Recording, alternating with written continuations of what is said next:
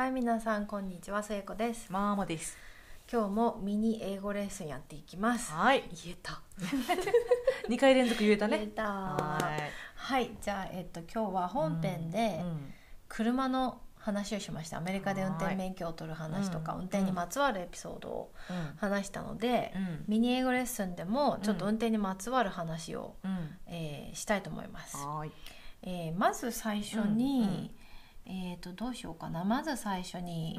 えー、と何個かこうちょっと警察だとのやつが あるので、うん。まあこれにしようかな一番下のやうん最近ちょっとママが学んだやつの一つで、うん。駐車場っていう時に、うん。あの2つ言い方というか、うん。あのパッと思いつくものが、うん。parking lot うん。と、うん。parking garage ってあって、うん。ママが最近これの違いを はい。学んだというので、はい。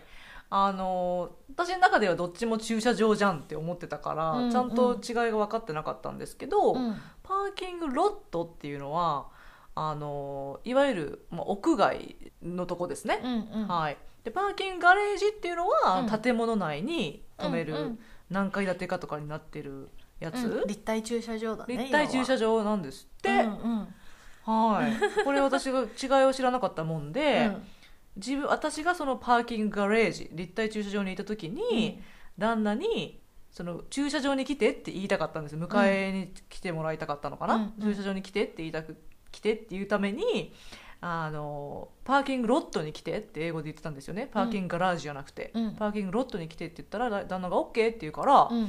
あのもうこれでこれで来てくれると思ってたら、うん。なかなか来ないし、うん。でもメールでついてるよって言うし いないしって、うん。でそこで分かったのが旦那はその外のパーキングロットの方で待ってて、はいはいはいうちらはガラージにいたね。私たちガラージにいたっていううん。ことがあったんですよ。だからはい皆さんこういう違いがあるみたいです。そうだね。うんうん。じゃあこれはまず駐車場のまはい。あどういう駐車場かの違い。はい。で次がうん。えっとこのパラレルパーキングにしようかな。うん。えっと多分本編でうんうん。縦列駐車の話をした時に言ったと思うんですけどうんうん縦列駐車はこう並行して止めるのでパラレルパーキングって日本人からするとすごい言いにくいんですよ。めちゃめちゃ言いにくい。パラレルうんパラレル。パーキングって言うんですね、なので私これすごい最初言うの嫌だったんだけど、うんうん。まあねあの私こう見えて縦列駐車得意で、いやまあこう見えてってこともないけど。んニックん多分得意だから、ニックによく「I'm better at parallel parking than you are」って言ってかっこいいです。言いたいわ私右になら入れるけど左に行けない。左ちょっと難しいね。ううんんわかるわかる。正右の方が楽だな、ううん。んはい、はい。じゃあこの2つで、はい。え次がですね、うん。ちょっとあのこうスピード違反をした時に、はい警察にこうちょっと止め止まりなさいって言われたり、うん。もし赤信号を無視してボンって言っちゃった時に止まりなさいって言われてはい万が一こうチケットを切られたりはい。した時の、はい。まあ、ちょっとした単語なんですけど、はい。まずそのスピード違反うん本編でも言った、うん。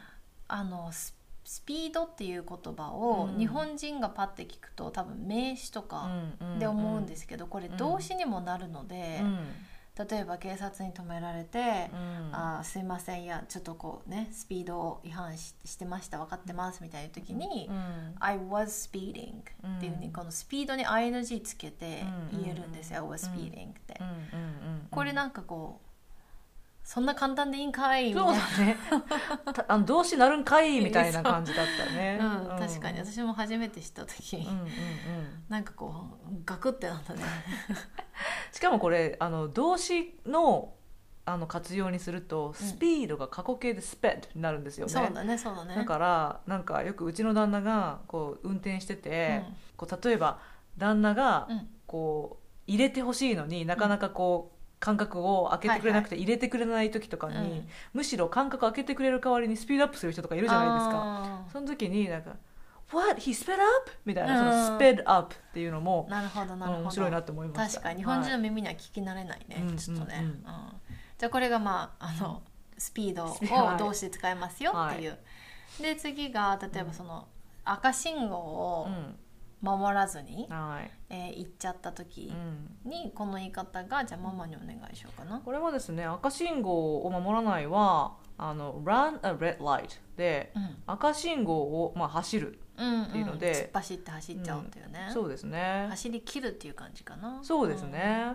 だからまあそういうふうに赤信号を突っ走るって考えたら確かにこの run っていうのも出てくるんだけうん。ど、私は初めなんか面白いなと思って日本語だとを守るそうそう守るが出るからさ、走る使うんだみたいな。確かに確かに、うんうん、だから、You shouldn't run a red light but うん。そうだね。そうですね。Run a red light って言いますね、うん。はい、うんじゃあ例えばそれを警察に見つかってうん。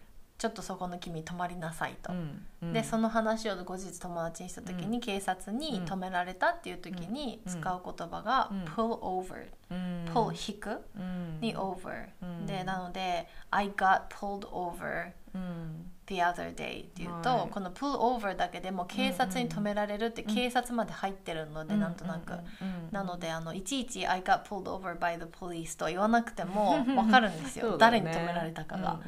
なので、この間ちょっと警察に止められたんだよねっていう時は、I got pulled over the other day っていうと、そういう感じの意味になりますね。そうですね。うん。私このプルオーバーって面白いなと思った最初聞いた時。うん、多分この pull って引くだからあれなのかな？このブレーキのとこピュッてやるじゃん。ああそういうことなのかな？ひねえだからそ、うまあ分かんないけどね、うん。それなのかなって。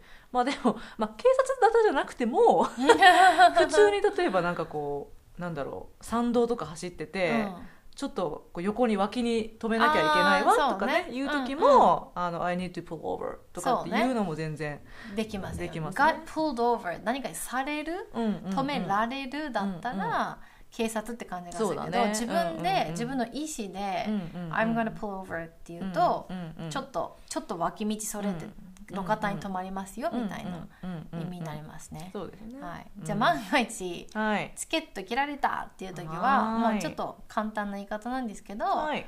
あの I got a ticket でもいいし、このチケットのことを citation っうん。ていう言い方もします。うん。でこれうんサイテーションって多うん。分ママと私はうん。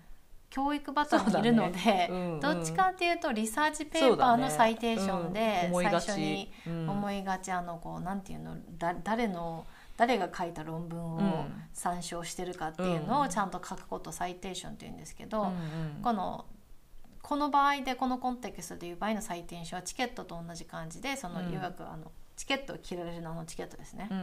違反チケットの意味にもなります。うんはい、はい、うん。だからあの願わくは皆さんサイテーションもらわない方がいいんですそうけどそうだね。願わくば。はい。はい、じゃあこんな感じで。はいはい、Thank you for spending time with us. We hope you have a wonderful day. Bye bye. bye.